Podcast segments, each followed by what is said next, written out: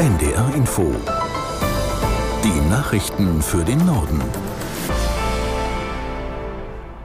Um 15 Uhr mit Sönke Peters. Die Europäische Union stellt der Ukraine weitere 50 Milliarden Euro an Finanzhilfen zur Verfügung. Ungarns Regierungschef Orban gab seinen Widerstand gegen die Pläne auf dem EU-Gipfel in Brüssel auf. Aus der NDR Nachrichtenredaktion Martin Seiler. Laut Ratspräsident Michel stimmten alle 27 Staats- und Regierungschefs der EU dem Hilfspaket zu. Die Milliardenhilfen für die Ukraine können damit über einen Zeitraum von vier Jahren fließen. Michel sagte, die Ukraine könne jetzt mit langfristiger Finanzierung rechnen. Zudem zeige die Vereinbarung, dass die EU eine Führungsrolle und eine Verantwortung zugunsten des Landes übernehme. Man wisse, was auf dem Spiel stehe. Über das Hilfspaket hatte eigentlich schon im Dezember entschieden werden sollen. Damals legte Orban allerdings ein Veto ein und verhinderte damit eine Einigung. Er stellte mehrfach die Sinnhaftigkeit der Unterstützung in Frage. Nach ersten EU-Angaben gestanden die anderen Mitgliedstaaten Orban jetzt zu, zu einem späteren Zeitpunkt erneut eine Aussprache über die Ukraine-Hilfen verlangen zu können. Eine neue Abstimmung sei aber nicht vorgesehen. Arbeits- und Sozialminister Heil kann in diesem Jahr mit mehr als 175 Milliarden Euro planen. Der Bundestag beschloss heute den mit Abstand größten Einzeletat innerhalb des Bundeshaushalts. In der vorangegangenen Debatte betonte Heil, dass die Regierung keine sozialen Leistungen kürze und trotzdem spare. Kritik kam von der Opposition. Aus Berlin Vera Wolfskämpf. Die Union fordert von der Regierung, mehr dafür zu tun, dass mehr Menschen in Arbeit kommen. Die AfD kritisiert, die Kosten der Migration ruinierten den Sozialstaat, da viele Zugewanderte Sozialhilfen erhalten. Abgeordnete von SPD, Grünen und FDP wiesen zurück, in diesen Dingen untätig zu sein.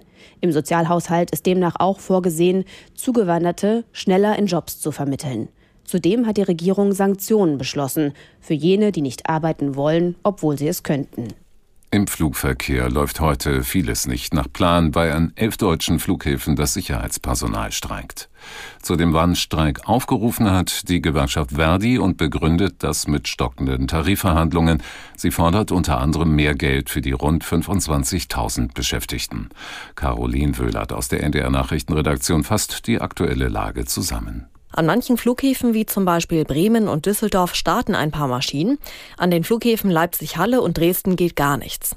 Am größten deutschen Airport in Frankfurt am Main wurden rund 300 von etwa 1100 Starts und Landungen gestrichen. Wer nur umsteigt, könnte Glück haben. Viele Anschlussflüge sollen abheben. In Hannover wurden alle Abflüge gestrichen. Einige Maschinen kommen auch an, teilweise aber später als geplant. So sieht es auch in Hamburg aus. Und dort wird übrigens auch morgen weiter gestreikt. Das hat Verdi am Mittag mitgeteilt. Die Zahl der weltweiten Krebserkrankungen wird nach Einschätzung der Weltgesundheitsorganisation um 77 Prozent ansteigen. Die WHO erwartet diesen Anstieg bis zum Jahr 2050. In absoluten Zahlen ist das ein Plus von mehr als 35 Millionen. Hauptursachen sind Rauchen, Alkohol, Fettleibigkeit, Luftverschmutzung und die steigende Zahl alter Menschen. Die meisten neuen Fälle wird es laut WHO in den weit entwickelten Ländern geben. Die Bundesnetzagentur hat im vergangenen Jahr Millionen Produkte vom Markt genommen, die verboten, gefährlich oder in der EU nicht zugelassen sind. Es handelt sich um verschiedenste Geräte, die online oder in Geschäften angeboten wurden, von der Fernbedienung bis zum Spannungswandler für Balkonkraftwerke. Aus Bonn, Merle Giebeler. Mehr als 8000 unterschiedliche Gerätetypen hat die Bundesnetzagentur sanktioniert. Das heißt, sie hat zunächst die Hersteller aufgefordert, Mängel zu beheben, wie die Gefahr von Stromschlägen oder die Störung von Funkfrequenzen. Passierte das nicht, hat sie das Produkt vom Markt genommen oder von der Verkaufsplattform im Internet gelöscht. Insgesamt hat die Bundesnetzagentur so rund 73 Millionen Geräte aus dem Verkehr gezogen. Das sind mehr als viermal so viele wie im Vorjahr. Laut einer Sprecherin der Bundesnetzagentur sei diese deutlich höhere Zahl aber eher Zufall, denn hinter einigen Angeboten standen enorm hohe Stückzahlen.